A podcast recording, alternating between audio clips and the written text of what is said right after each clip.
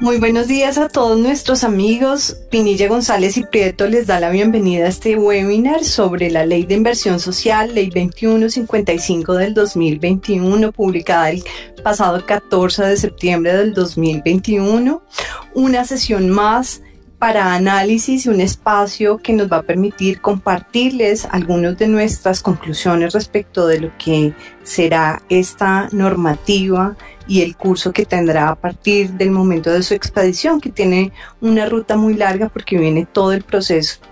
reglamentario que va a ser muy grueso y anticipamos que vamos a tener unos temas bien, bien, interesantes desde el punto de vista reglamentario por parte del Ministerio de Hacienda y de la DIAN. Sin duda alguna, uno pudiese hablar de un contexto muy general para poder analizar esta normativa. El tiempo nos lleva a que nos concretemos en los aspectos puntuales que van a ser estrictamente los tributarios, los temas que, que tienen que ver con eficiencia de gasto, con proyectos y planes sociales que son un grueso importante en esta, en esta normativa, pues no van a ser objeto o alcance de esta charla el día de hoy. De manera tal que les presento, nos acompañan Sandra Viviana Africano, miembro del equipo de impuestos de PGP, así como Alejandro Neis, abogado especializado en temas tributarios y también miembro del Departamento Tributario de Pinilla González y Prieto Abogados. A todos quienes nos siguen en nuestras redes sociales, tanto en vivo como en diferido, pues la bienvenida y procedemos de una vez sin mayor preámbulo a los análisis propios de esta normativa. Como bien les decíamos, esta normativa tiene unos aspectos tributarios que van a ser un abrebocas de lo que va a ser la próxima reforma tributaria. Estamos convencidos que lo que se viene, el título de esta charla es que se viene, parte de ello, lo que entendemos nosotros es una reforma tributaria cuyo recaudo se va específicamente a destinar a aquellos programas sociales que la misma ley contempla y que por supuesto a futuro o más bien a muy corto plazo nos van a permitir eh, sobrellevar temas presupuestales de corto plazo. Pero más allá no vemos que sea una reforma tributaria que permita cumplir con los compromisos de deuda pública y de déficit fiscal que tiene el país. De manera tal que siguiendo incluso las voces muy calificadas y de expertos economistas y macroeconomistas en la materia, el nuevo gobierno tendrá que traer debajo del brazo y una de sus propuestas a ser analizada por parte del electorado con mucho juicio debe ser lo que propone en materia fiscal. ¿Qué les queremos decir de esta normativa? De, esta normativa tiene un artículo primero en donde encontramos los un objetivo de la norma. Bueno, ok, maravilloso. En este primer artículo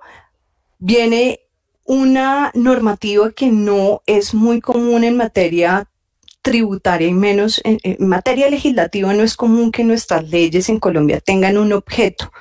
Ahora estamos bajo la tendencia de que todo tiene objeto, visión y misión. Esta norma trae un objeto y nosotros creemos que es importante resaltar, por lo menos en materia fiscal, que nos señala que trae una, un, elemento esencial que es la lucha contra la evasión. Los ingresos van a estar destinados a una sostenibilidad fiscal, por lo menos de corto plazo a fortalecer el gasto social. El gasto social es importante, ha venido siendo importante en, en, tiempo de pandemia y esta normativa contiene un gasto social bien relevante que permite y que se pretende contribuir a la reactivación económica, a la generación de empleo y a la estabilidad fiscal del país. Y allí encontramos que este artículo va a contener unos principios que desde el punto de vista estrictamente tributario nosotros abogamos para que sean el elemento a tener en cuenta tanto por los administrados como por las autoridades judiciales y la DIAN para darle una interpretación a la normativa que esta, que esta ley contempla. De manera tal que aquí vemos unos principios cardinales y unos principios esenciales que se van a tener en cuenta en la interpretación y queremos por ello resaltarla. De manera que vamos a proceder con lo que ya son las modificaciones en el impuesto sobre la renta. Venimos con una modificación esencial y es eh, la derogatoria de la tarifa que traíamos en materia de impuestos sobre la renta para las personas jurídicas. Se modifica el artículo 240 que contiene la tarifa general del impuesto sobre la renta en materia corporativa para las personas jurídicas. Recordemos que la tarifa año 2021 es del 31% para personas jurídicas. Esta tarifa del 31% no tiene modificación. La modificación que nos, que nos introduce la ley 2155 aplica a partir del 1 de enero del 2022 en adelante. Viene para los años grabables en principio 2022 a 2025 y la tarifa que venía establecida en la norma y que se preveía que iba a ser del 30% es modificada por una tarifa general del 35%. Este es un incremento importante de cerca del 16.66%, cerca del 17% en, un, en una sola modificación, una tarifa relevante. Creemos que las pymes van a tener un esfuerzo mucho mayor que la que tienen compañías de gran envergadura en el país, pero sin duda es una modificación de una tarifa nominal que impacta en general a, a quienes van a ser aplicables propiamente, a sociedades nacionales y asimiladas, a los establecimientos permanentes de entidades del exterior y a personas jurídicas extranjeras con o sin residencia en Colombia,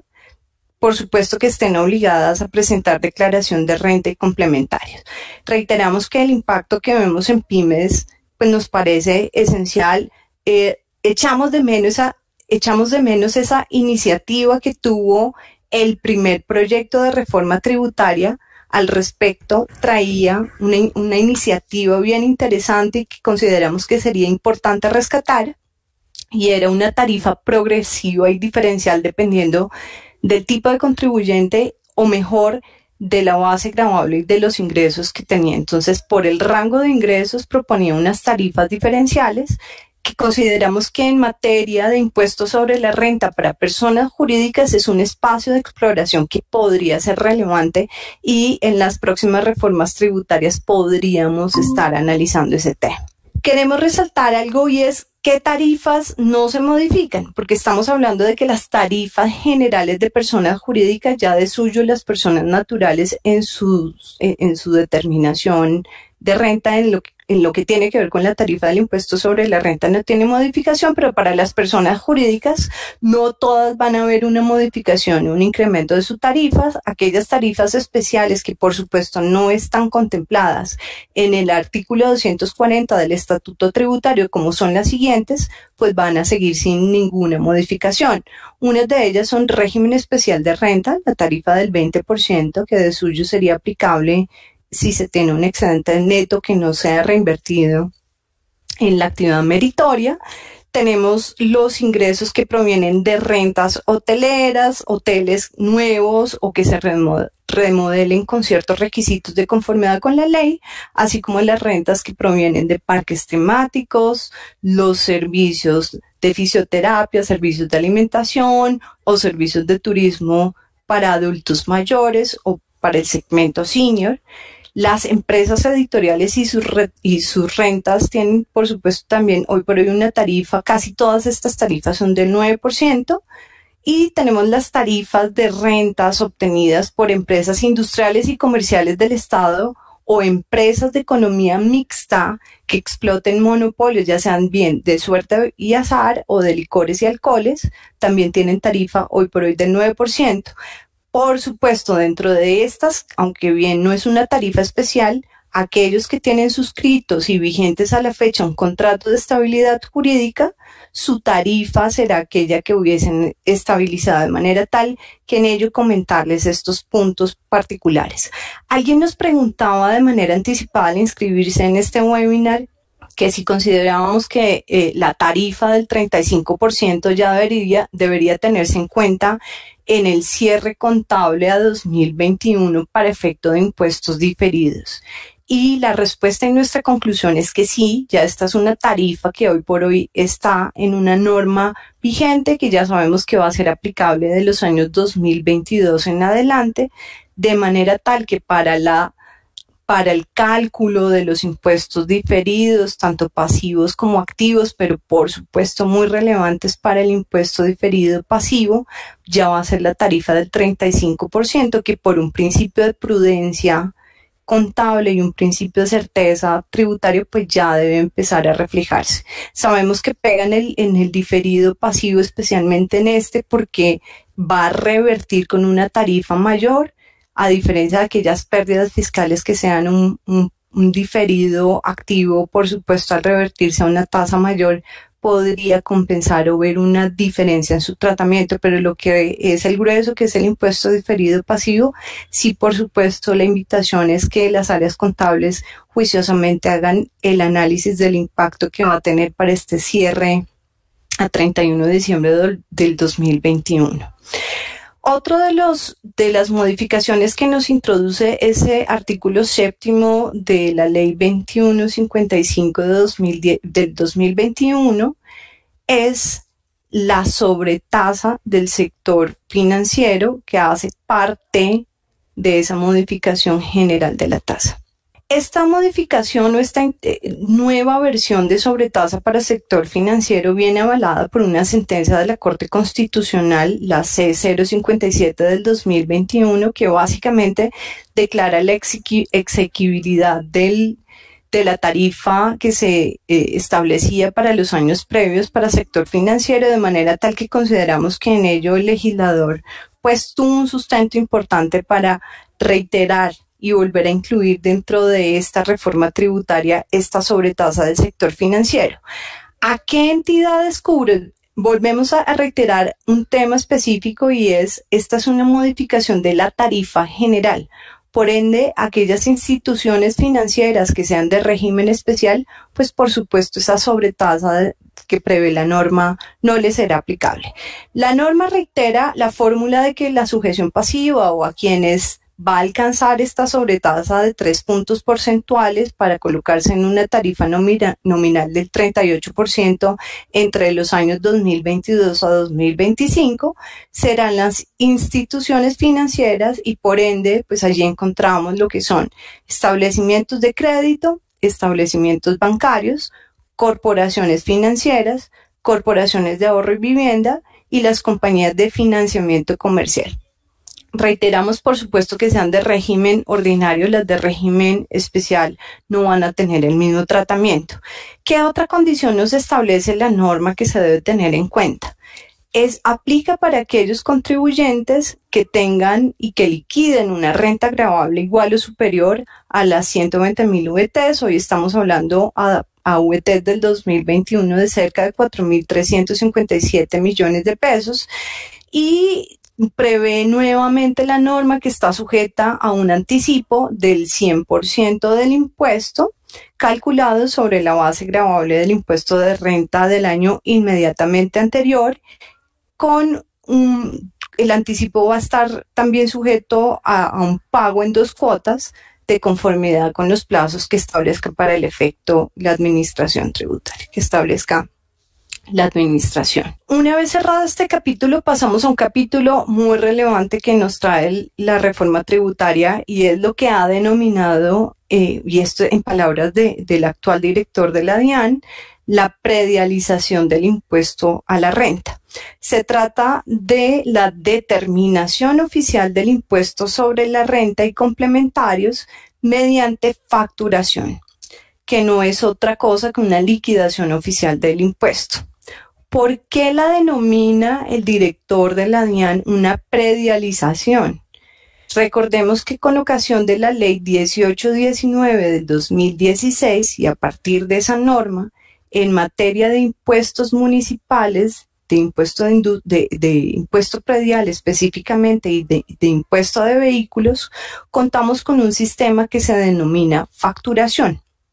que no es otra cosa que aquellas expediciones de recibos que ustedes bien conocen en cada uno de los municipios, Bogotá, la cabeza y, el 100% de los municipios ya tienen establecido el sistema, donde simple y llanamente de manera, digámoslo así, unilateral, la administración determina todos los elementos del tributo y le emite al contribuyente, ya sea por página web, por un servidor o al desplazarse a la Secretaría de Hacienda del respectivo municipio, usted solicita se le liquide el impuesto, le entregan el correspondiente recibo. En materia de impuestos sobre la renta, lo que el legislador introduce es una autorización a la DIAN para establecer una factura de impuestos sobre la renta para que el que, que no es otra cosa que una determinación oficial del tributo respecto de la cual el contribuyente tiene dos opciones.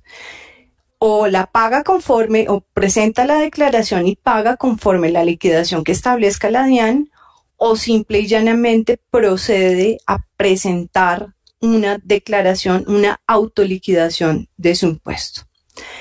La DIAN, de acuerdo con la normativa que establece o, con lo que prevé la norma, la DIAN determinará por factura tanto la base grabable como los demás elementos de la obligación. Ello con base en información que obtenga de terceros, del sistema de facturación y de otros mecanismos contemplados en el estatuto tributario, que hoy desconocemos cuáles son, esto va a ser objeto de reglamentación y va a ser una reglamentación que esperamos con ansias porque casi toda la sustancia de este mecanismo va a quedar y va a ser susceptible y va a ser objeto de esa reglamentación por parte de la DIAN. ¿Qué nos prevé la norma?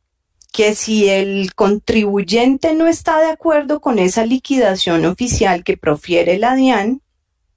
dentro de los dos meses siguientes tendrá que presentar una declaración una autoliquidación, por denominarlo de alguna forma, de su impuesto de renta, donde debe tener como mínimo, como bases mínimas, la información reportada en el sistema de facturación electrónica, que allí para nosotros surge la primera gran duda y es, si bien sabemos que son cruces de terceros los que van a alimentar esta información y el sistema de facturación electrónica,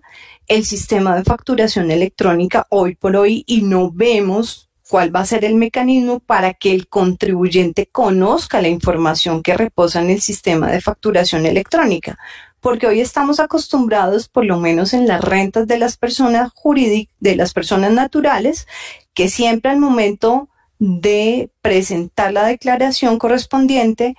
están poniendo a disposición los reportes de exógena que con su cédula han, nutrido los terceros con quien tiene operaciones, de manera tal que la información exógena hoy por hoy es una herramienta útil para hacer cruces. Pero la norma dice que se va a nutrir de la información del sistema de facturación, de facturación electrónica y allí nos preguntamos cómo va a ponerse a disposición de contribuyentes esa información, porque si las bases van a ser los sistemas de, facturación electrónica y no en estrictos sentidos estos cruces conocemos como información o exógena o reporte de exógena, pues allí todavía no tenemos claridad de cómo se va a nutrir. Respecto a la notificación de esta liquidación, porque es un acto administrativo que requiere ser notificado al contribuyente para que tenga plenos efectos, uno de esos efectos es que presta mérito ejecutivo y en consecuencia de no presentarse una declaración, una autoliquidación por parte del contribuyente va a dar lugar a un cobro coactivo la notificación que prevé la norma, que para nosotros es poco garantista y que debe ser objeto de revisión, pero es lo que plantea y determina la ley, es la inserción en la página web de la DIAN y solo en los casos en que el contribuyente esté inscrito en el RUT y en el RUT hubiese suministrado un correo electrónico, pues además de enviarse la notificación o de incluirse la notificación con la inserción en la página web, pues será obligación de la DIAN remitir, enviar esa notificación a ese correo electrónico. Ahora, la notificación se cuenta a partir del envío, no de la recepción, que allí de entrada también advertimos un elemento que es contrario a la seguridad jurídica, por lo menos para el contribuyente. Este espacio nos sirve de, de paso para reiterar algo en lo que siempre recalcamos y es para cuando la Carta de Derechos del contribuyente en Colombia y más a nivel constitucional. Eso sería un avance, pero si no es constitucional, si por lo menos a nivel legislativo estamos en mora de contar con una legislación relevante que contemple esa Carta de Derechos del Contribuyente donde los temas de procedimiento son de, de esencia y son de una trascendencia única. Contempla además que además de la inserción y del envío al correo electrónico del contribuyente, se podrá realizar a través de cualquier otro mecanismo que disponga la administración tributaria para ello. Y que ese envío, por supuesto, en otros mecanismos no contemplados expresamente en la ley, pues no va a evitar y su omisión no es óbice para invalidar la notificación efectuada de manera tal que es como un canto a la bandera allí, que eventualmente la DIAN puede recurrir a otros tipos de, mecanismos para notificar e informar al contribuyente, pero de no hacerlo, pues no tiene efecto alguno,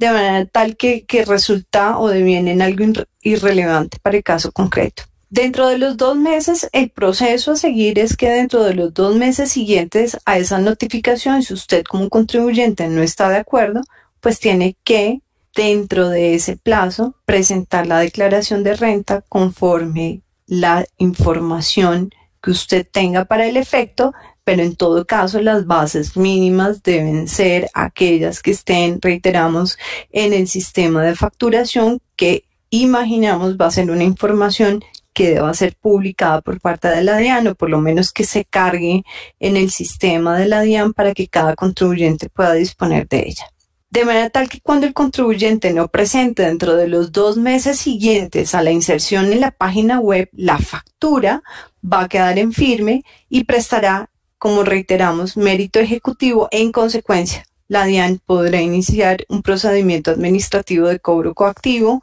Por supuesto, ustedes ya estarán también analizando qué tipos de contribuyentes está destinada esta norma. La norma no diferencia, no tiene una distinción de manera tal que esta determinación del impuesto sobre la renta, que va a ser una liquidación oficial del, impuesto, podrá estar destinado tanto a personas naturales como jurídicas, establecimientos permanentes eh, del exterior, eh, personas naturales y jurídicas del exterior con y sin residencia en Colombia, de manera tal que eh, pues iniciamos una nueva fase en la determinación del impuesto en Colombia que nos tendremos que estar muy atentos a cómo queda reglamentado y cómo se va a implementar. La DIAN se le otorga facultades específicas para que entre a reglamentar tanto los términos, los requisitos, condiciones, mecanismos técnicos y tecnológicos y la fecha de entrada en vigencia del nuevo sistema, porque hoy no es un sistema que opere de suyo, Luego, hasta, hasta que no se reglamente de manera suficiente y completa, este es un sistema que simple y llanamente está previsto en la norma, pero que hoy por hoy no está vigente. Con ello, pues, por supuesto, señalar que, entramos en esta dinámica eh, que, que visualizamos y que hemos visto todos y tenemos la experiencia con los impuestos municipales, especialmente con el impuesto predial, allí ya estamos teniendo problemas. Por ejemplo, una administración como Bogotá eh, está iniciando todos los cobros coactivos del año 2017. Muchas personas no tienen visible que en el 2017 fue el primer año en que entró a operar la normativa del sistema de facturación en los municipios y Bogotá pues está haciendo gala de ello, eh, haciendo llegar eh, pues de una vez mandamientos de pago y, notificando mandamientos de pago a muchos contribuyentes que simple y llanamente no tenían visible y no tenían conocimiento de que habían sido objeto de una notificación a través de un decreto masivo que incluyó más de 3 millones de predios en, en Bogotá y que a través de ese decreto o de ese acto administrativo realizó una notificación masiva de las cuales, reitero, muchos no tienen conocimiento. Aquí la dinámica y la notificación y el procedimiento tiene algunas tiene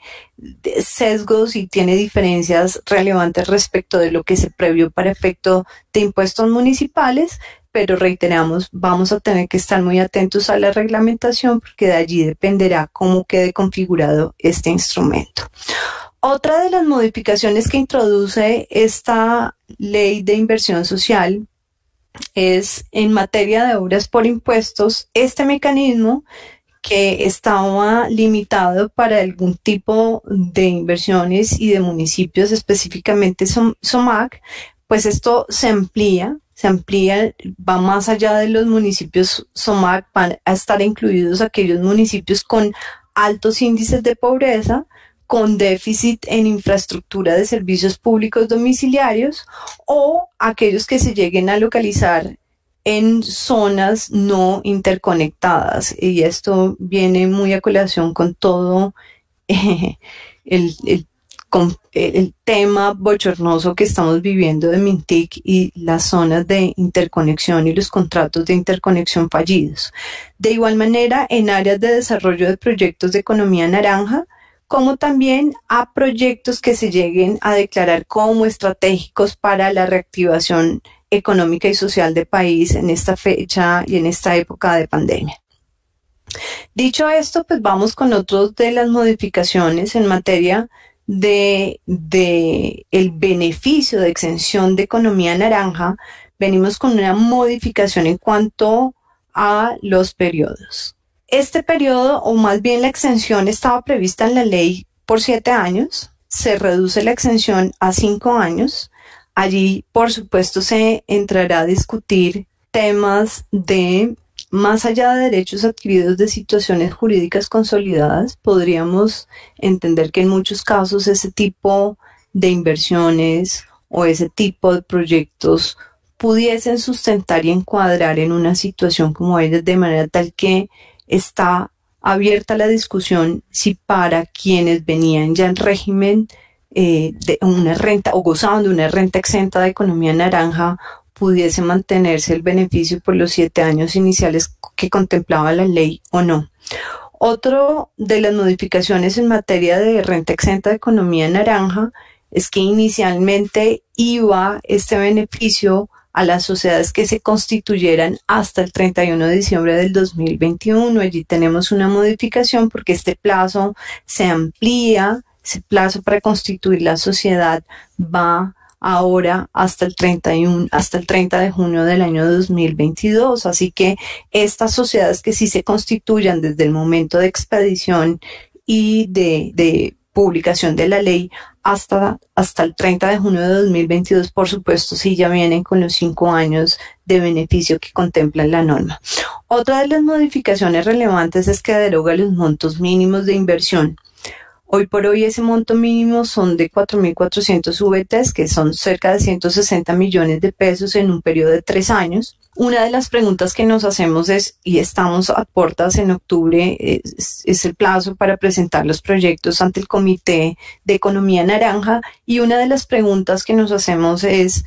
si la reducción o la derogatoria de estos montos mínimos de inversión le podrá ser aplicado a los proyectos que hoy están en curso y que están pendientes de presentar esta información al comité. ¿Y por qué decimos ello? Si bien es cierto que la Constitución contempla un principio muy específico en materia de impuestos de periodos y es que las normas que se expiden y que rigen y regulan impuestos del periodo solo rigen a partir del periodo subsiguiente. No es menos cierto que la Corte Constitucional ha defendido una tesis y sostiene una tesis de el principio de favorabilidad de los tributos y allí establece la Corte Constitucional que las medidas que favorezcan al contribuyente tienen aplicación inmediata. De manera tal que allí sería importante tener analizado el tema, tener una línea determinada y que el Comité de, Economía Naranja y por supuesto la DIAN entrasen a analizar de manera muy juiciosa ese tema, aunque por supuesto la posición de la DIAN con ese principio de favorabilidad es contraria a ella no, no acepta ese principio de favorabilidad que esboza, que esboza la Corte Constitucional, pero pues eh, ese tema está sobre la mesa y sin duda alguna en materia de economía naranja tenemos un beneficio, ese desmonte de esa inversión que podría ser discutido en un caso particular y concreto que por supuesto les invitamos a que lo analicen de manera muy detallada. Se mantienen, eso sí, los requisitos de empleabilidad em, y bueno,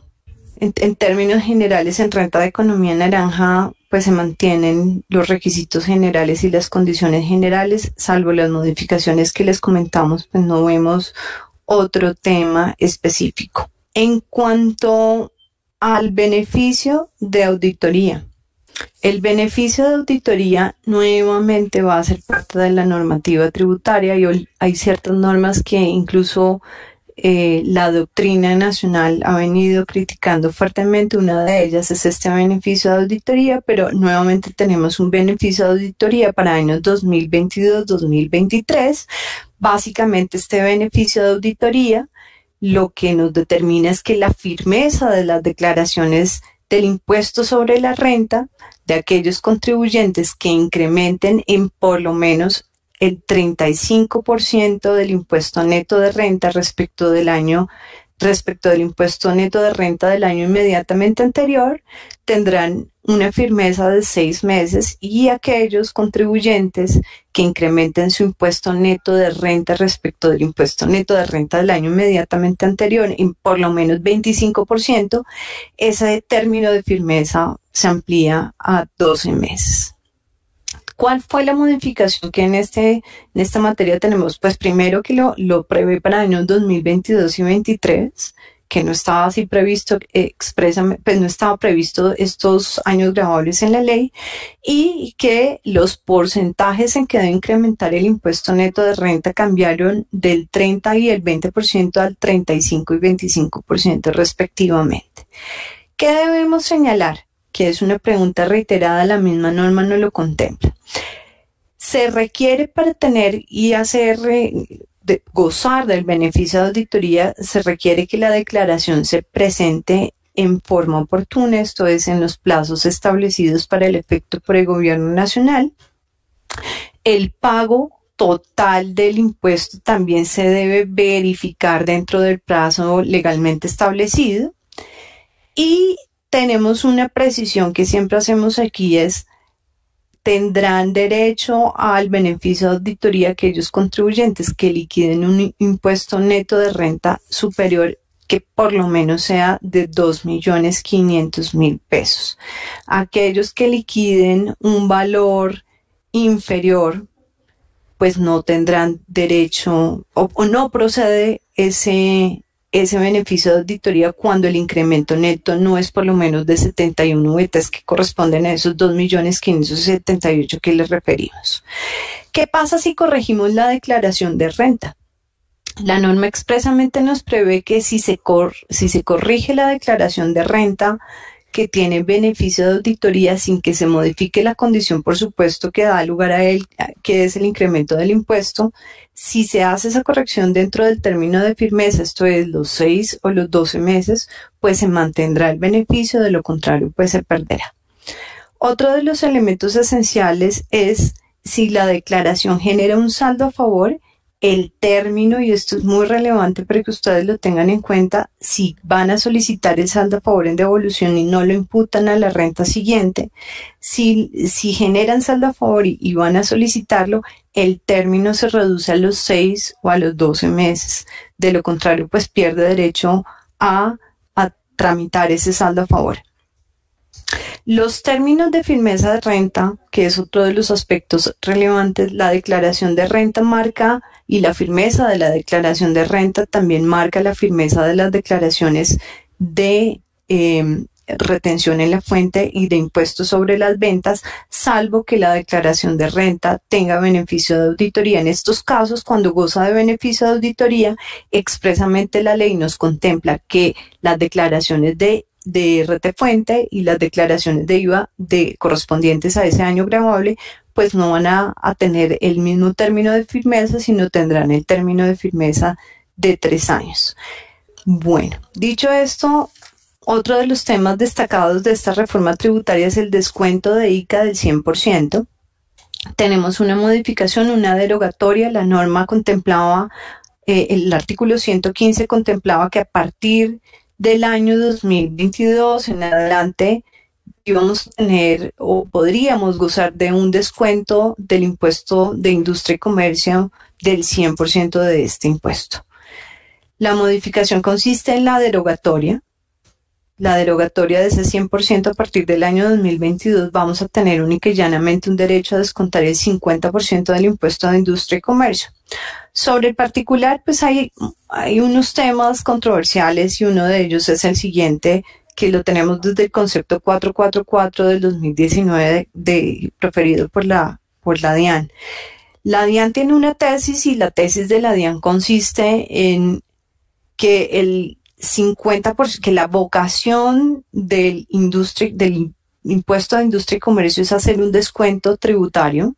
y es un descuento tributario del 50% y quien utilice y quien tome ese descuento tributario del 50% no podrá tomar el 50% como deducción en renta.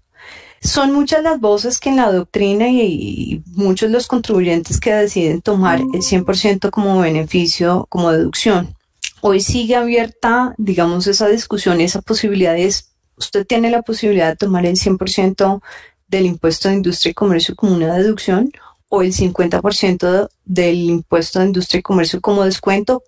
pero en este último caso, si usted toma como descuento el 50%, lo que sí es muy claro es que no podrá tomar el restante 50% como deducción. Con ello, de alguna u otra manera, vemos los aspectos generales que en materia del impuesto sobre la renta incluye o nos trae de novedad esta ley 2155. Alejandro, yo quisiera que tú nos apoyaras en el análisis de, un, de una definición que ha venido siendo modificada y que tiene que tenía de acuerdo con la ley hasta la fecha una, eh, se, preveía en dos artículos respecto de beneficiario final que nos trae de novedad la ley 2155 del 2021. Gracias, Marilena. Exacto. El Estatuto Tributario, antes de la reforma tributaria,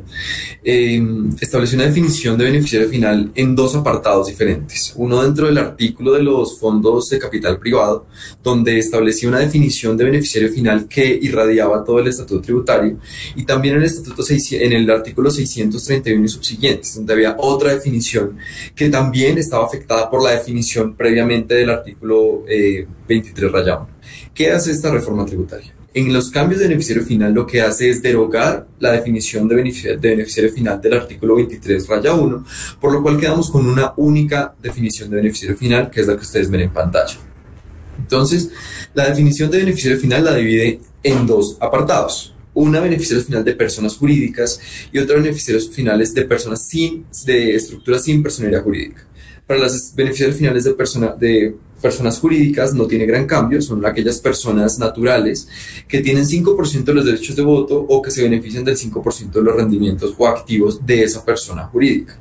Em, subsidiariamente, en el segundo ítem, eh, para determinar cuál es un beneficiario final, está la persona que ejerce el control sobre esa, sobre esa persona jurídica, no necesariamente ya sobre su participación, sino pues ya en el caso a caso, si hay una persona natural que tiene la capacidad, ya sea puede ser por reformas estatutarias, inclusive de controlar una persona jurídica. Y subsidiariamente a los dos anteriores, la norma establece que si no es posible determinar cuál es el beneficiario final de esa persona jurídica, lo será el representante legal o quien ostente su calidad. Entonces, siempre habrá un beneficiario final de la persona jurídica que puede ser una cadena muy larga de eslabones, pero siempre habrá alguien que se puede identificar, inclusive si este llega a ser el representante legal.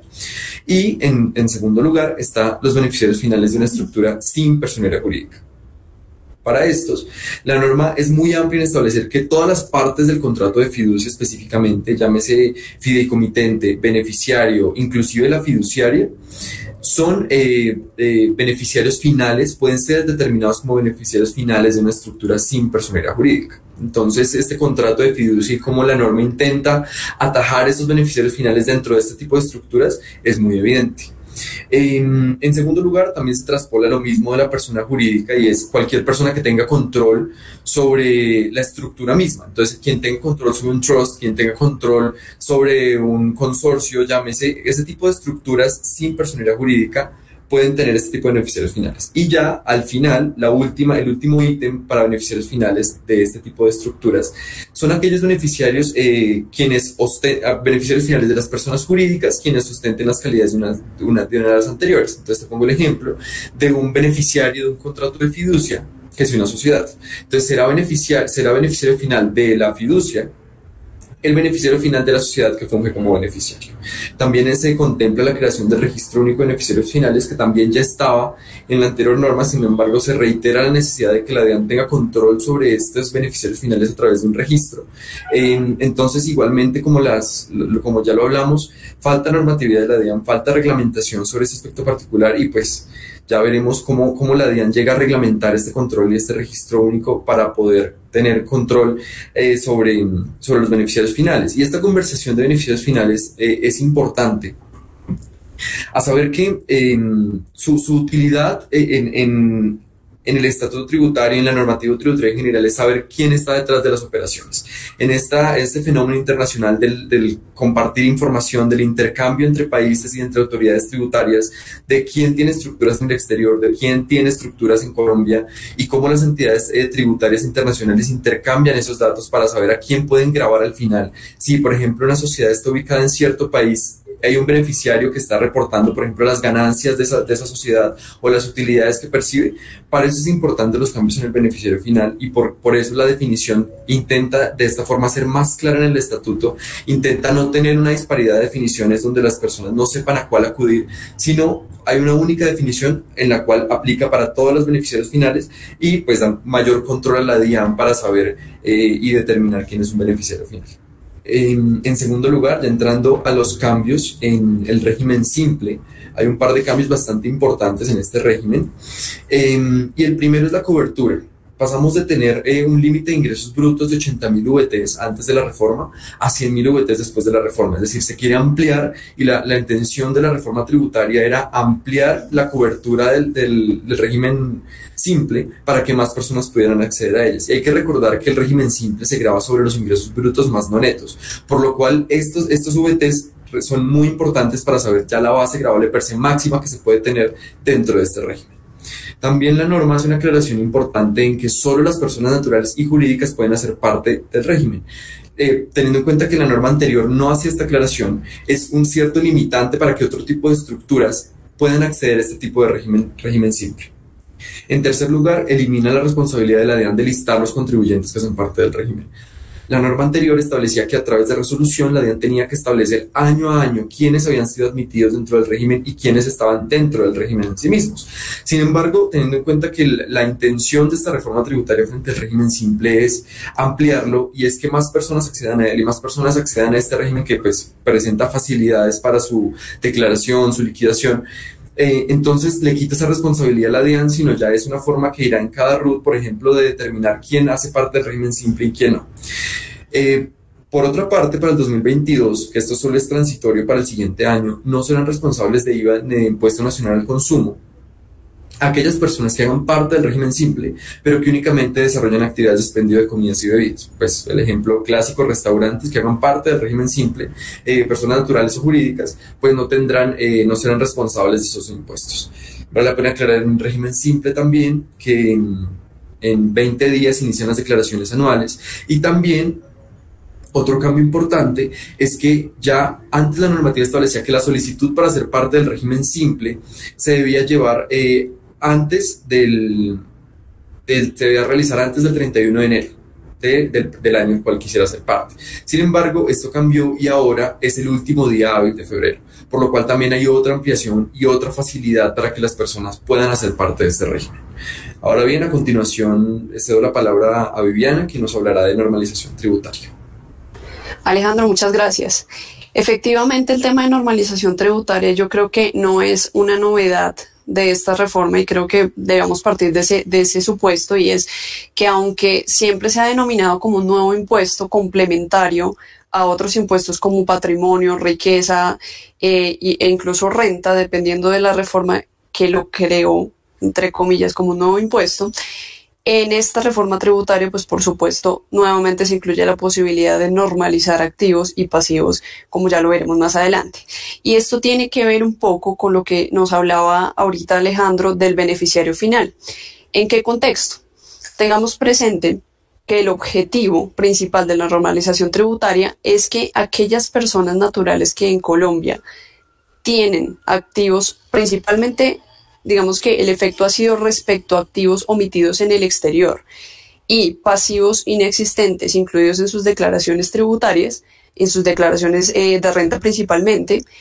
pues hoy en día tenemos un fenómeno que a propósito de este tema surge cada día eh, de forma más, más frecuente, como está sucediendo ahorita con los Pandora Papers, como sucedió, sucedió en su momento con los Panama Papers, y es la revelación de la información y el cruce de información que está existiendo entre países y que conduce a que las estructuras que se encuentran, eh,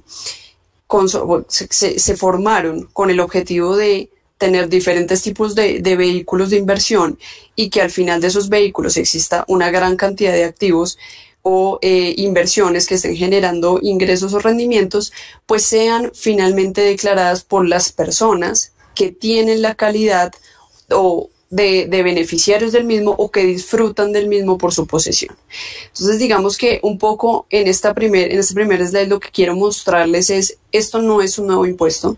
Este impuesto de normalización tributaria como complemento de otros se creó a partir de la ley 1739 de 2014, que fue la reforma tributaria que rigió en su momento para los años 2015, 16 y 17. Y es algo que es un fenómeno que se ha venido repitiendo hasta incluso esta nueva reforma tributaria, incrementando tarifas desde el 10% hasta hoy el 17%. ¿Cuál es el beneficio general de la normalización? El beneficio es que usted pueda declarar de forma eh, excepcional esos activos o esos pasivos inexistentes y por ello tenga que pagar únicamente una tarifa del 17%. Y adicionalmente lo que nos contempla la norma es si usted antes de 31 de diciembre del año de la normalización eh, eh, hace una repatriación de los activos, quiere decir esto que trae el dinero que está normalizando a Colombia y lo invierte en un vehículo, por ejemplo, societario, va, no va a tener que pagar el 17%, sino que la tarifa se le va a reducir a un 50%. Y digamos que un poco el fenómeno que se ha presentado con las normalizaciones y que seguramente se va a repetir con esta normalización, ya que la, la nueva reforma tributaria no contempla nada sobre ese particular, es que va a existir una diferencia de criterios con la DIAN en el entendido en que cuando uno normaliza, normaliza a la tasa representativa del mercado que tenía, o el valor que tenía a primero de enero del año de la normalización. Esto es de 2022 en este caso. El tema es que cuando se hace la repatriación efectiva de los activos, sucede mucho que hay, y es evidente por la volatilidad de la moneda, que hay una diferencia entre los pesos colombianos que yo declaro en el momento en que presento la declaración versus los pesos colombianos que puedo traer eh, en virtud del cambio. Esto, digamos que sigue generando un vacío en la norma en cuanto a la interpretación que tiene el contribuyente versus el que tiene la DIAN, la que tiene la DIAN, toda vez que para la DIAN, si yo en mi declaración de normalización tributaria incluyo que estoy normalizando un activo de 100 millones de pesos, cuando yo lo traiga probablemente lo que voy a poder traer por esos mismos dólares que realmente tenía fuera pueden ser 120 millones como pueden ser 90, 80, dependiendo. Y entonces muchas veces o se han presentado casos en que la DIAN interpreta que esto es un incumplimiento a la condición de la repatriación para poder aplicar la, tarifa reducida del 50% y por ende pues se genera obviamente una discusión con la administración. Eh, entonces en este punto únicamente resaltamos que ese vacío sigue quedando allí y que eh, digamos que tenemos tenemos que tener presente esa diferencia eh, cambiaria para poder repatriar en teoría lo que efectivamente declaré para en pesos colombianos para efectos de la normalización. Y un poco es, es justificada la necesidad de nuevamente incluir normalización tributaria en, por lo menos de este gobierno, porque este gobierno, pues como todos lo sabemos, ya ha presentado varias reformas tributarias y el efecto que generó la normalización tributaria en el 2018, como lo pueden ver allí resaltado, es que se recaudaron 1.14 billones eh, correspondientes a este impuesto y en el 2019 627.561 millones. Estas son cifras de la DIAN. Eh, evidentemente, la tendencia es, parecería, que el recaudo, si bien disminuye, sigue siendo muy importante y tengamos presente que efectivamente en lo que ha venido trabajando la DIAN es en fortalecer ese cruce de información. Por supuesto, esto tiene que ver también con la facturación misma, con el reporte de información exógena y todas estas alternativas o estos métodos que está utilizando la DIAN para poder cruzar información, afianzando además sus convenios o sus eh, alianzas para intercambiar información con otros países, que ha generado obviamente que los contribuyentes a los que les está llegando correo de la DIAN como, como sucedió no hace mucho y es un correo masivo de todos aquellos que se reportan y que tienen efectivamente activos en el exterior, especialmente cuentas bancarias y activos financieros, en los que les llega un correo de la DIAN diciendo, mire, yo sé que usted tiene un activo por tal valor en tal país. Y obviamente eso justifica que el contribuyente prefiera eh, declarar y normalizar su situación tributaria en Colombia de manera tal que evite inconvenientes tributarios como ya lo veremos más adelante. ¿Qué se entiende por activos omitidos para efectos de la normalización? Eh, son activos, son en primer lugar aquellos activos que no han sido declarados aun cuando existe la obligación legal de hacerlo. Eh, y esto digamos que está perfilado respecto a quién tiene el aprovechamiento económico real o potencial del activo independientemente del vehículo y o negocio que se esté utilizando para la inversión. Entonces, no necesariamente eh, es el titular del activo el que aprovecha económica eh, potencial o realmente el mismo. Y digamos que aunque en la normalización existe una presunción que en principio el que tiene que declarar el activo es el propietario o el usufructuario, bueno, nos excusamos con ustedes por los inconvenientes técnicos que acabamos de tener, pero pues por supuesto tengan presente que tanto este webinar como todos los que presentamos en nuestra firma quedan grabados en el canal de YouTube de, Pinilla González y Prieto Abogados, donde los podrán volver a ver eh, las veces que, consideren y cuando tengan disponibilidad. Retomando el tema de la normalización tributaria, eh, estábamos hablando de el caso en los activos omitidos cuando existen estructuras en las que hay fundaciones de interés privado o eh, trust o algo similar. En estos casos hay que tener presente que aunque la normalización nos trae una presunción de que quien tiene que declarar el activo subyacente es quien, quien actúe como fundador o como constituyente del, del, patrimonio que fue transferido, hay que revisar en el caso concreto quién es el que tiene el aprovechamiento económico potencial o real de la estructura o de ese activo final toda vez que no necesariamente es el fundador. Luego, si sabemos que hay otra persona que es quien tiene realmente ese aprovechamiento, será esta la obligada o la que deberá eh, normalizarle el activo. Por otra parte, es importante tener presente que respecto a los pasivos inexistentes, estos son aquellos que se declararon o se incluyeron en la declaración de renta sin tener un soporte válido y que tenían como fin principal disminuir la carga tributaria. Esa disminución de la carga tributaria se puede ver, por ejemplo, para efectos del impuesto al patrimonio, eh, teniendo en cuenta que este impuesto al patrimonio se graba sobre el patrimonio líquido del contribuyente, luego probablemente una alternativa es incluir un pasivo adicional inexistente para disminuir la base y no tener que estar sujetos a este impuesto. Em,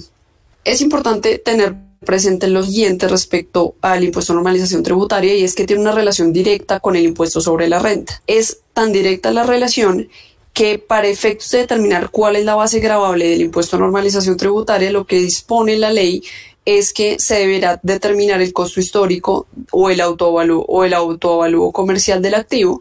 conforme a las reglas del título del patrimonio contenidas en el libro de impuestos sobre la renta del Estatuto Tributario.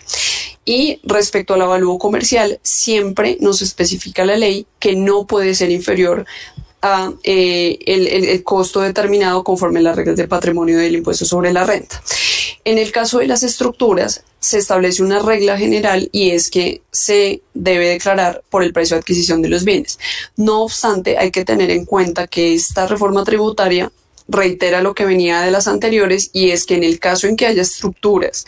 eh, constituidas y conformadas con varios vehículos eh, de inversión, como sucede con los, con los trusts, el valor que se debe declarar no es el del activo inmediato del cual yo soy titular, sino el de los activos subyacentes de la estructura en el caso en que el valor de los activos subyacentes sea sustancialmente superior al activo en el que directamente yo tengo la inversión. En ese caso, opera un principio de transparencia y es por, es por esa razón que debemos, debemos eh, declarar por el activo subyacente. ¿Qué, es, ¿Qué llama la atención en este punto? Tanto la ley 2155 como las reformas inmediatamente anteriores disponen de forma específica que esta regla aplicará no solo para normalización tributaria, sino que nos dice eh, literalmente también que para efectos del impuesto sobre la renta. Luego, causa curiosidad decir si o pensar en que un impuesto transitorio como es el de normalización tributaria pueda afectar directamente lo que yo vengo o el tratamiento que le estoy dando a un activo eh, para efectos del impuesto sobre la renta. Y entonces eh, cabría la cuestión de si se debe o no modificar la declaración de renta o si a la luz de esta, de esta disposición parecería que entonces probablemente se esté declarando mal un activo en, en renta cuando no necesariamente es así. Entonces digamos que esa remisión al impuesto sobre la renta puede traer unas confusiones eh, en cuanto a su aplicación. Finalmente, respecto a pasivos inexistentes, tener presente que el valor a normalizar va a ser el que se reporte en la última declaración de renta presentada. Eh, en cuanto a la declaración y pago, esta reforma tributaria sí nos trae una novedad respecto a las anteriores y es que contempla un pago anticipado correspondiente al 50% del impuesto eh, de normalización tributaria, lo cual pues nunca se había contemplado en el entendido en que las reformas anteriores lo que establecían es que el pago debía de, eh, hacerse completo a más tardar el día de la presentación de la declaración de normalización. En este caso lo que nos establece es que debemos pagar el 50% del impuesto que se calculará sobre una base grabable o un valor estimado de los activos omitidos o pasivos inexistentes eh, conforme a la TRM el 14 de septiembre de 2021 y que este pago se realizará mediante un recibo de pago en una sola cuota en el plazo que fije el reglamento que por supuesto a, la fecha de hoy no se ha expedido. Adicionalmente establece que en el caso en que este anticipo no se haga o no se pague, eh, aplicarán las sanciones consagradas en el estatuto tributario que pues haciendo una revisión general de las que de las que están allí contempladas pues parecería que no aplica ninguna. En cuanto a la declaración, la, novedad pues es que normalmente las, las, normalizaciones se presentaban antes del 25 de septiembre, no obstante teniendo en cuenta que esta reforma se aprobó de forma inusual eh, a final, digamos, en el curso del año, normalmente se, se a final de año para el periodo grabable siguiente. En esta ocasión, la declaración se tiene que presentar a principios de año, esto es a 28 de febrero de 2022. Eh, tener presente que esta declaración no permite corrección ni, ni, presentación extemporánea y que adicionalmente en el momento en que se presenta la declaración o más tardar en esa fecha, se eh, debe hacer el pago completo de lo que falte con respecto al anticipo. Si el anticipo fue superior y si genera un saldo a favor, se puede solicitar la devolución. ¿Qué efectos tiene la normalización tributaria que yo llamaría más beneficios y que son los que incentivan la normalización? Eh, respecto al impuesto sobre la renta, hay que tener presente, esto sí, como tal no es un beneficio, pero hay que tener presente que el impuesto pagado por normalización no es deducible en renta. No obstante, el beneficio es que cuando uno normaliza un activo, no va a haber efecto de comparación patrimonial ni renta líquida agravable por la inclusión de sus activos o eliminación de pasivos en la renta que se está presentando y establece la norma ni en años anteriores. Luego nos quitaríamos de encima el problema de tener un activo omitido en años anteriores, sino que automáticamente se normaliza para efectos de renta también. En cuanto a activos en el exterior, lo que establece la norma es que deberá incluirse a partir de 2022 y en los años siguientes ese activo ideal deberá empezar a declararse, eh, pues por supuesto se aplican los montos mínimos para estar obligados a presentar esta declaración. Beneficios principales no genera sanciones, ni el impuesto sobre la renta, ni en IVA, en precios de transferencia, en formación exógena, en activos en el exterior. Eh, tampoco habrá acción penal por haber eh, omitido los activos o incluido eh, pasivos inexistentes y adicionalmente no va a haber infracción cambiaria ante el Banco de la República por el registro extemporáneo de este tipo de inversiones. En, respecto al, registro ante el Banco de la República es importante tener presente que en el momento que se vaya a hacer la el registro, se debe incluir el número de formulario de normalización eh, que se presentó ante la DIAN. Luego, necesariamente, este registro se tiene que hacer con posterioridad de la declaración, de la presentación de la declaración de normalización. Dicho esto, eh, le voy a pedir a Alejandro que por favor nos apoye con los principales cambios que hubo respecto al impuesto sobre las ventas y otros relacionados. Muchas gracias, Viviana. Con respecto a impuestos sobre las ventas, hubo dos cambios principales. El primero de ellos ya los hemos escuchado mucho en los medios y es el día sin IVA. Em, con respecto al día sin IVA, eh, hubo ciertos cambios bastante pequeños, pero que realmente tienen grandes cambios. En primer lugar, pues eh, hay que tener en cuenta las VTs eh, de, cada, de cada tipo de producto. Por ejemplo, en vestuario y complementos de vestuario serán 700 mil pesos, 726 mil, lo máximo que puede costar el producto al consumidor final en electrodomésticos y elementos deportivos 2 millones 900, em, en juguetes 300 mil pesos, en útiles escolares 181 mil y en bienes del sector agropecuario 2 millones 900. Esos son los rangos de los cuales maneja la norma y la norma también establece eh, qué están comprendidos dentro de cada grupo. Entonces, pues eh, ahí vienen especificidades de qué se entiende por complementos de vestuario, qué se entiende por bienes del sector agropecuario, pero los cambios principales vinieron en las regulaciones posteriores. Eh, en primer lugar, los productos tienen que ser enajenados al consumidor final, como las, los anteriores días sin IVA, tienen que ser enajenados en Colombia. Las enajenaciones se tienen que expedir sí o sí con factura electrónica. Eso es muy importante por el control que ya hemos hablado que quiere tener la DIAN para, sobre los contribuyentes y la información de los contribuyentes. Esta factura electrónica tiene que estar fechada del mismo día sin IVA. No es relevante para, la norma misma que el producto tenga que ser expendido el mismo día del día sin IVA, pues porque la norma establece que esto puede ser realizado hasta dos semanas después. Lo relevante es que la factura y la, la comercialización en sí misma se lleve a cabo ese mismo día sin IVA. El consumidor final puede adquirir hasta tres unidades del mismo bien. Eh, esto aplica para el mismo vendedor, es decir, el consumidor puede inclusive adquirir más de tres unidades del mismo bien si lo adquiere a través de diferentes, de diferentes proveedores. Sin embargo, es necesario aclarar que tiene que ser sí o sí para consumidores finales. Y eh, uno de los cambios más importantes en el día sin IVA es que ahora los productos también pueden ser pagados en efectivo, no únicamente a través de medios electrónicos. Los anteriores días sin IVA eh, también se, le daba preponderancia a estos medios electrónicos para pagar y era, era, el medio predilecto para pagar estos productos adquiridos con el día sin IVA para tener mayor control acerca de las transacciones, teniendo en cuenta que si se hace a través de medios electrónicos hay que canalizarlo a través del, del mercado, del, del, mercado bancario, entonces pues la DIAN puede tener un mayor control de cuáles son los dineros y los recursos que se destinan a, los, a la adquisición de productos del día sin IVA. Sin embargo, eh, que ahora se pueda pagar en efectivo puede ser un arma de doble filo definitivamente facilidad para que las personas eh, adquieran productos en el día sin IVA y pues la bancarización en Colombia no, no, no es que sea tan grande como para que todas las personas puedan adquirir, eh,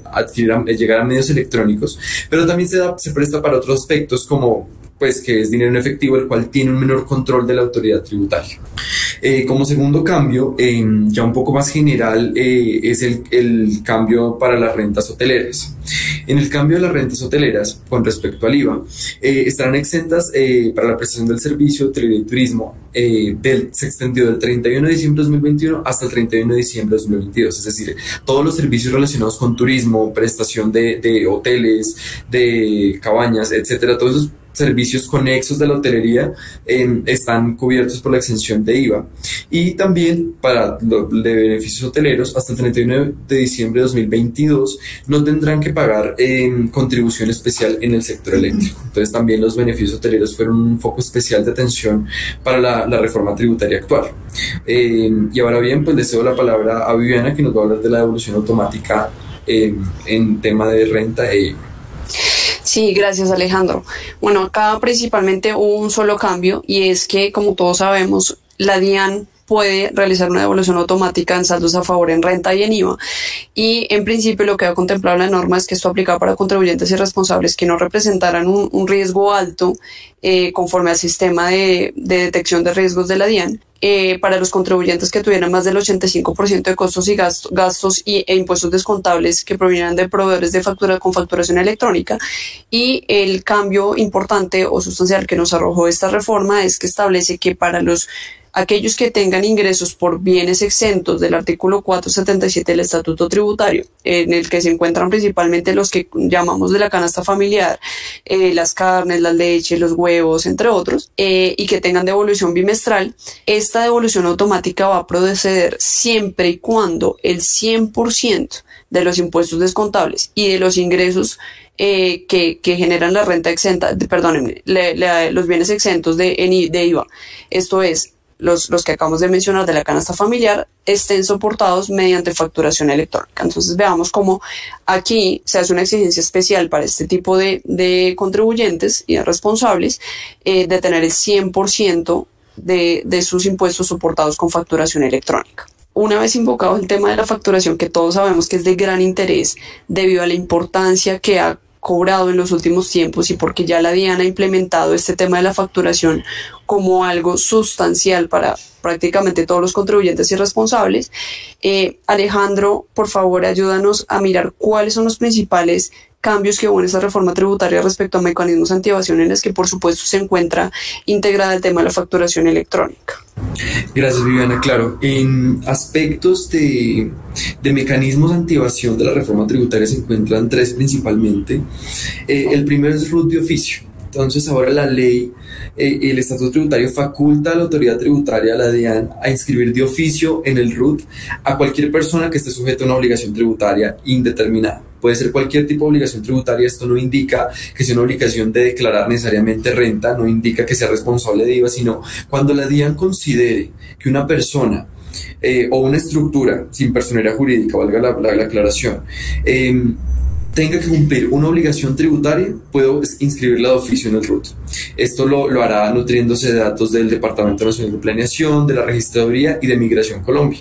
Desde las fuentes de, información que establece la norma, que son estas tres que les mencioné, se establece que esto está más, más guiado hacia las personas eh, naturales, entonces es hacia migrantes, hacia personas que cumplen como personas naturales eh, obligaciones, que tienen que cumplir obligaciones ante la autoridad tributaria, pero pues que no, no, no hacen el primer paso que es inscribirse en el RUT. Entonces la DIAN ya lo puede hacer de oficio.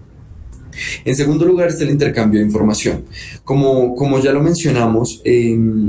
escándalos como Pandora Papers, que salió hace menos de una semana, Panama Papers, que salió también hace pues, relativamente poco en, en, materia de, intercambio de información. Eh, la preocupación mundial es saber, es que los países sepan dónde tienen las rentas sus contribuyentes. Entonces, este intercambio de información es, es fortalecer esos compromisos internacionales y es, es combinar a que los órganos estatales esta, establezcan esas, esos lazos internacionales para obtener más información de los contribuyentes. De esta forma, eh, la DIAN puede establecer, como lo establece la, reforma, la DIAN puede establecer cuál es el tipo de documentos que los, las personas colombianas tienen que brindar a las entidades internacionales. Entonces también se le da esa facultad a la DIAN de de colaborar con ese intercambio de información, también con el, el, el, ánimo internacional de si yo te comparto información, me compartes información y podemos fiscalizar. Eh, y es esa facultad más grande la DIAN de poder controlar dónde están las rentas de los contribuyentes colombianos. Y ya como lo mencionó Viviana, está la facturación electrónica.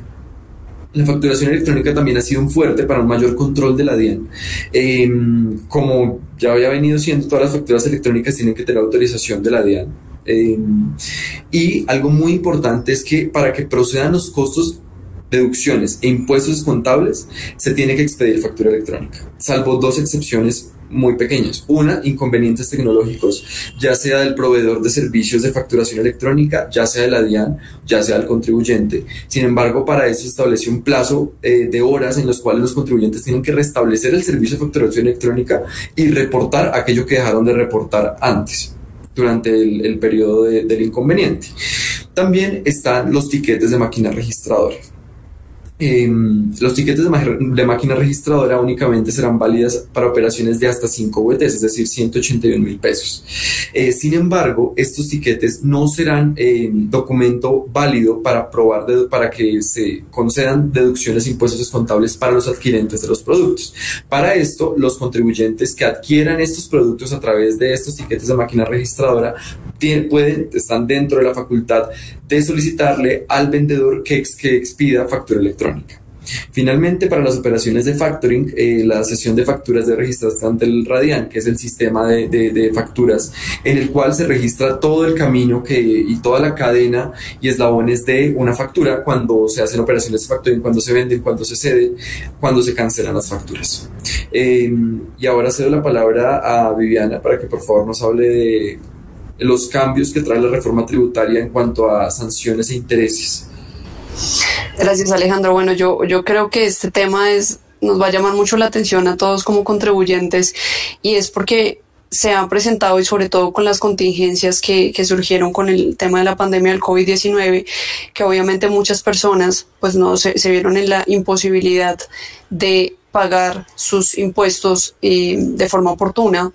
o eh, efectivamente que hay otros que por supuesto antes de la reforma, perdón, antes de, la pandemia o durante, pues se presentaron inconvenientes que incluso nos llevaron a tener procesos, tanto a nivel administrativo como a nivel judicial, eh, con diferentes entidades, entidades eh, tributarias, tales como la DIAN o entidades territoriales. Entonces, esta reforma lo que nos trae son unas alternativas para ponernos al día con las obligaciones tributarias que tenemos pendientes, generando como incentivo una reducción de sanciones e intereses dependiendo de la instancia en la que se encuentre el proceso. La primera que establece la reforma y particularmente la denominamos como obligaciones pendientes sin proceso en curso porque no hace referencia a ningún proceso o que, la obligación se encuentre en un proceso de fiscalización como tal ni en instancia judicial eh, es esta, esta reducción de sanción e intereses que se contempla tanto para obligaciones que se tengan con la DIAN, esto es impuestos nacionales como renta e IVA, y otros de orden territorial. Eh, ¿Cuáles son los requisitos para que proceda esta reducción de sanción e intereses? Primero, que se trate de obligaciones que se encuentren en mora hasta 30 de junio de 2021. Entonces, tener presente que obviamente todas las, las, las obligaciones que entraran en mora con posterioridad a esa fecha no les aplica el beneficio. Eh, ¿Qué se requiere para que aplique? Que se realice el pago o se suscriba una facilidad de pago hasta el 31 de diciembre de 2021. Eh, la reducción de sanción y las con sus respectivas actualizaciones es de, o sea, se reduce la sanción al 20% del como se debería liquidar originalmente y adicionalmente se contempla una reducción de intereses al 20% sobre la tasa de interés bancario corriente, esto es al 17.08%, lo cual es una variación importante porque en general, conforme al artículo 635 del Estatuto Tributario, debería aplicar la tasa de usura eh, menos dos puntos porcentuales, esto es el 23.62%. Entonces, además de que nos reducen la base de la tasa, eh, nos, nos permiten reducir esto al 20%. ¿Qué pasa si yo suscribo una facilidad de pago hasta el 31 de diciembre, como lo dice la norma, e incumplo esa facilidad? Se va, a haber, va, a haber, una reliquidación tanto de sanciones e intereses eh, y se pagará el 100% e incluso en la tasa de interés, ahí sí ya nos va a aplicar la del 23.62, que es la general, y estos, estas tarifas que, que estoy dando aquí son obviamente las que están certificadas para el mes de octubre, o sea, las que están vigentes hoy. Eh, Adicionalmente, la norma prevé que estas reducciones de sanciones e intereses aplica para eh, obligaciones para fiscales que se encuentren en proceso de cobro con la unidad de gestión de pensión y para fiscales, esto es la UGPP, más no tratándose de obligaciones del sistema general de pensiones únicamente respecto a parafiscales. Eh, ya en instancia judicial se establece que en procesos contra la, pues, en el que la contraparte es la DIAN, se establece la posibilidad de realizar conciliaciones contencioso-administrativas eh, que tienen una reducción en sanción de intereses importante dependiendo del tipo de, en qué instancia se encuentra el proceso o del tipo de sanción del que estamos hablando. Tratándose de procesos que se encuentren en única o primera instancia ante juzgado o tribunal administrativo, se reducirán al 20%. En segunda instancia ante el tribunal o consejo de Estado al 30%. Y cuando se trate de obligaciones en las que únicamente las sanciones son dinerarias o se trate de devoluciones y o compensaciones improcedentes, se reduce al 50%. ¿Cuáles son los requisitos? Es muy importante tenerlos presentes el primero es que se haya presentado la demanda al 30 de junio de 2021. Quiere decir esto que si yo me quiero acoger a un proceso hoy en el que eh, no he presentado la demanda, pues por supuesto no podré hacer, eh, optar por esta conciliación. Además, establece que la demanda debe ser, debe ser admitida antes de la presentación de la solicitud de conciliación y la norma establece que esa, esa solicitud se debe presentar antes del 31 de marzo de 2022. Quiere decir esto que si la presente antes del 30 de junio, tengo hasta 31 de marzo para que sea admitida. Eh, y de no ser así, pues por supuesto no podré presentar la solicitud con el lleno de los requisitos. No puede haber sentencia o decisión judicial en firme en el caso eh, concreto. Se debe además adjuntar, para yo poder solicitar la conciliación, tengo que adjuntar la prueba de que pago el 100% del, del, impuesto en discusión y adicionalmente el 20, el 30 o el 50% de la sanción o intereses eh, reducidos. Adicionalmente, exige la norma que tratándose de impuestos, un ejemplo que es ah, tratándose, por ejemplo, de retención en la fuente, si yo eh, que deseo presentar la conciliación, tengo que adjuntar prueba de pago de, del tributo en discusión eh, en el 2021 o en el 2022, dependiendo de la fecha en que yo presente la solicitud. Esto es, si yo presento la solicitud de conciliación en 20 de febrero, no, a principios de marzo de 2022, quiere decir ello que para esa fecha yo ya te haber tenido que presentar y pagar las declaraciones de los, de los meses anteriores como o un anexo requerido por la ley para poder presentar la solicitud. El acta de conciliación se debe firmar a más tardar el 30 de abril de 2022 por las dos partes, tanto la DIAN como el contribuyente, y acto seguido hay 10 días hábiles para enviarle la solicitud, el acta de conciliación suscrita por las partes para aprobación del juez correspondiente. Eh, particularidades de esta conciliación puede ser solicitada por deudores solidarios o garantes. No aplica para deudores que estén en mora de acuerdos de pago por las mismas obligaciones que se quiera solicitar la conciliación. En procesos aduaneros, porque veamos que esto aplica en procesos tributarios aduaneros y cambiarios, no aplica respecto a actos de definición de la situación jurídica de mercancías. Adicionalmente, y esto es muy importante, se establece que la facultad a las entidades territoriales a la OGPP para realizar este tipo de conciliaciones. No obstante, pues a, la fecha no se ha consagrado la forma en que esto se puede realizar. De hecho, no han expedido reglamentación al respecto. Luego pensaríamos que una vez expida la reglamentación correspondiente, se establecerán pues los parámetros para que esto aplique. Eh, y finalmente, importante resaltar que el pago no tiene que hacerse de inmediato para poder solicitar la conciliación en los casos en que el contribuyente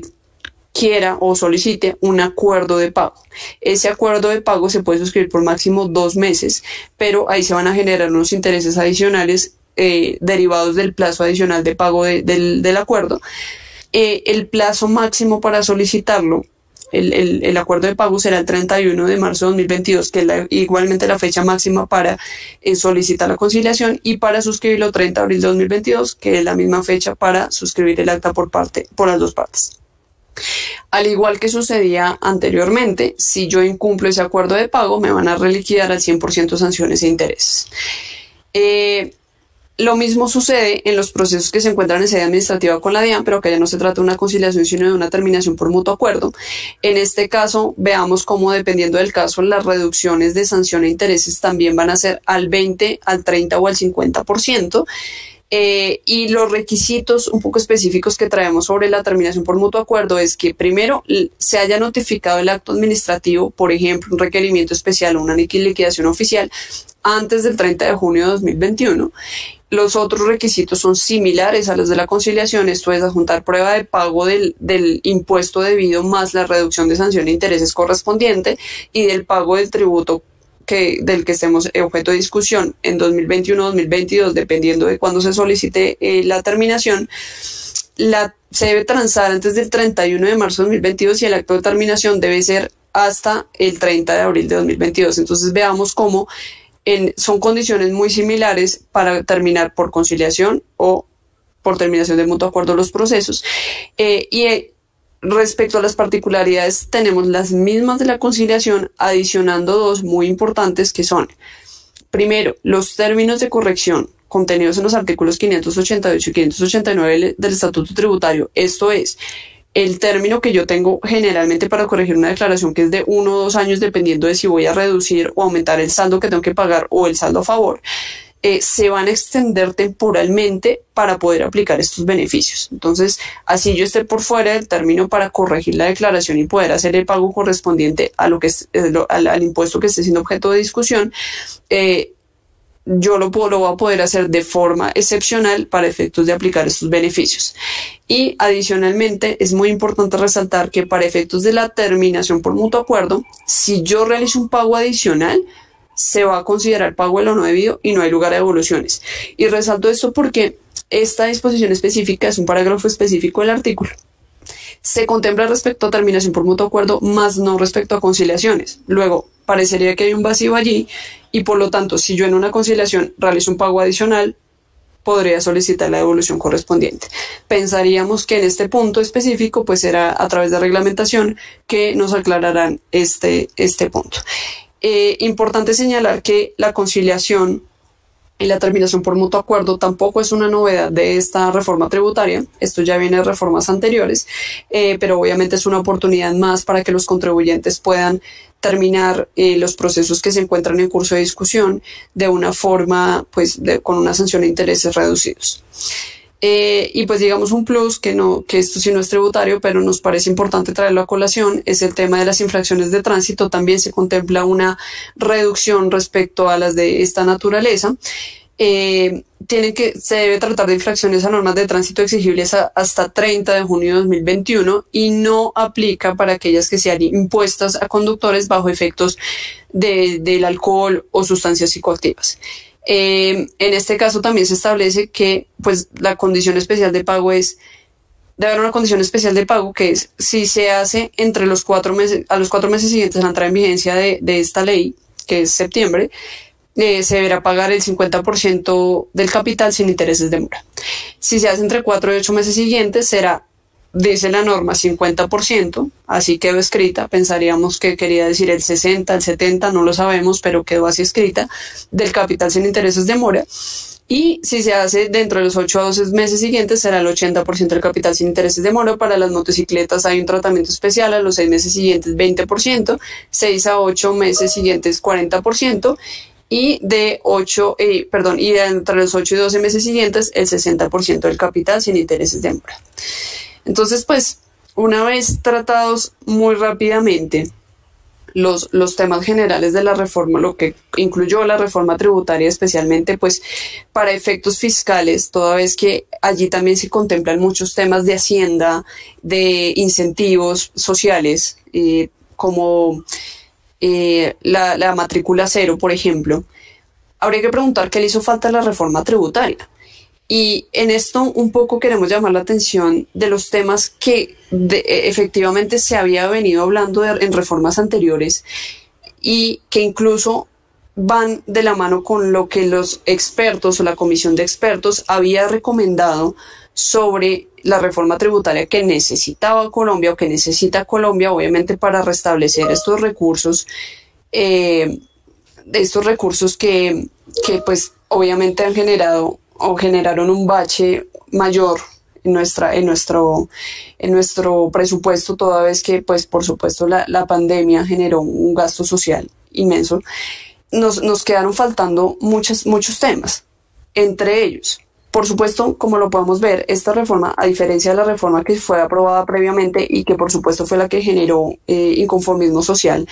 no tocó nada de las personas naturales. A las personas naturales no, no hubo ninguna reforma sobre ellos. Luego podemos estar tranquilos, sin embargo, pues por supuesto dejamos una amplia, eh, amplio gama de contribuyentes, pues sin, sin aportarle a los recursos del Estado en este caso. Eh, también se dejó de lado eh, tocar impuestos con que tengan impacto ambiental. Estos no se tocaron. Respecto a al impuesto al patrimonio que también había sido tocado y, pues digamos que había sido parte de las recomendaciones de la comisión de expertos, principalmente respecto a personas jurídicas, no se tuvo presente y podría pensarse que en una futura reforma tributaria este es uno de los temas principales que debería tratarse. De hecho, mm, para no ser, pues no, no queremos eh, inferir algo que, que no nos corresponde, pero pensaríamos o nos parece lógico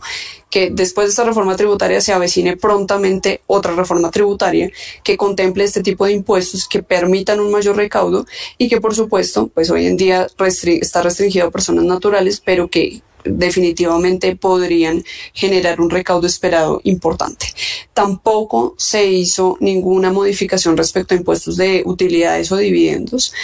Eh, y digamos que uno de los temas que más nos llamó la atención, que no hizo parte de esta reforma y que un poco venía de la de incluso la, anterior eh, es el tema de tener una tarifa progresiva para personas jurídicas, como lo mencionaba María Elena, uno de los principales cambios en el impuesto sobre las rentas que se estableció una tarifa generalizada para todas las personas jurídicas del 35%, que es una tarifa muy alta y más si lo tenemos en cuenta en comparación con los países de la región que establecen unas tarifas muy inferiores a la que tenemos hoy en día en Colombia y no se tiene en cuenta, y esto no es pues no va de la mano con las normas que se han expedido recientemente, sobre todo para la promoción eh, e incentivos para la formalización en Colombia. Tengamos en cuenta que la reforma que ha sido aprobada previamente contemplaba unas tarifas diferenciales dependiendo del tamaño de la empresa. Luego tengamos en cuenta que los emprendedores pues, no van a empezar por una grande empresa, sino por una micro o mediana empresa. Eh, y obviamente una tarifa general para todos sin tener en cuenta la diferencia entre una y otra, pues por supuesto puede generar desincentivos o el efecto contrario al que en el que el mismo gobierno viene trabajando. Entonces, pues, ¿qué se viene? Con la reforma, la implementación, por supuesto vamos a tener reglamentación de todos y cada uno de los puntos que tratamos eh, en este webinar. Seguramente nos, nos, los acompañaremos cuando, cuando ello suceda para, para hablar del tema y esclarecer inquietudes que, que puedan surgir al respecto. Y bueno, esperarnos ¿Qué, qué, más modificaciones se van a venir vía futuras reformas tributarias para estabilizar el tema social y económico del país. De acuerdo, Viviana. No, gracias por compartirnos tus apreciaciones sobre el particular. También echamos de menos uno, una de las deudas históricas que tiene el legislador con la tributación en Colombia, es tributación en materia eh, local, específicamente tributación de municipal, por supuesto departamental también, creemos que es muy pobre la normativa y esa restricción o llamada de atención que hace sobre las estampillas. Es una norma que no, no tiene muchos dientes, por decirlo de alguna u otra manera, y sin duda alguna en materia de estampillas hay que hacer prontamente algo, no solo por la cantidad de estampillas, sino por la complejidad de la normativa y de las posiciones que asume la administración tributaria al analizar en un caso concreto y al aplicar en el caso concreto las estampillas es muy complejo. Sabiendo que este es un, tributo de índole documental, hoy por hoy tenemos que ir avanzando y dando un paso en otro sentido en esa materia. Otro de los aspectos que echamos de menos, que es la tendencia de la tributación a nivel internacional, es la tributación de economía digital. En ello mantenemos un rezago, si bien de tiempo desde la 18-19, tal vez de unos años atrás venimos con el IVA eh, a este tipo de tecnologías, la tributación directa de la misma es una tarea pendiente.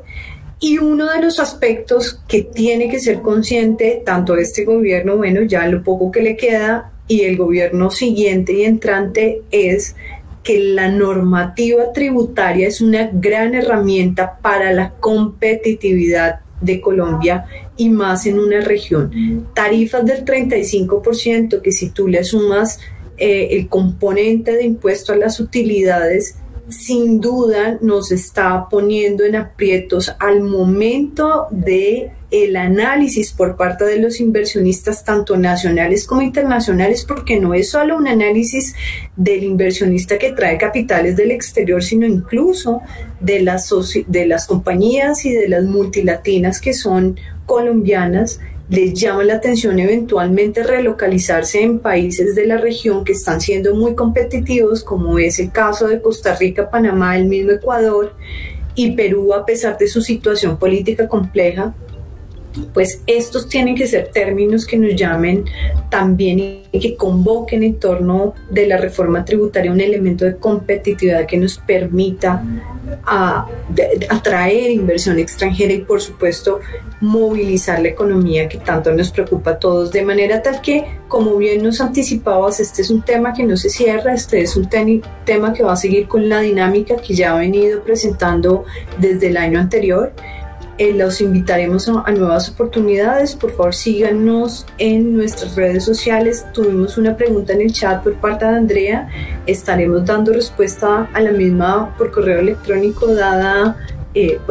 la limitación de tiempo que, esté, que estos medios nos presentan. A todos nuestro agradecimiento, un abrazo, un abrazo muy cordial por parte de PGP Abogados. Buen día.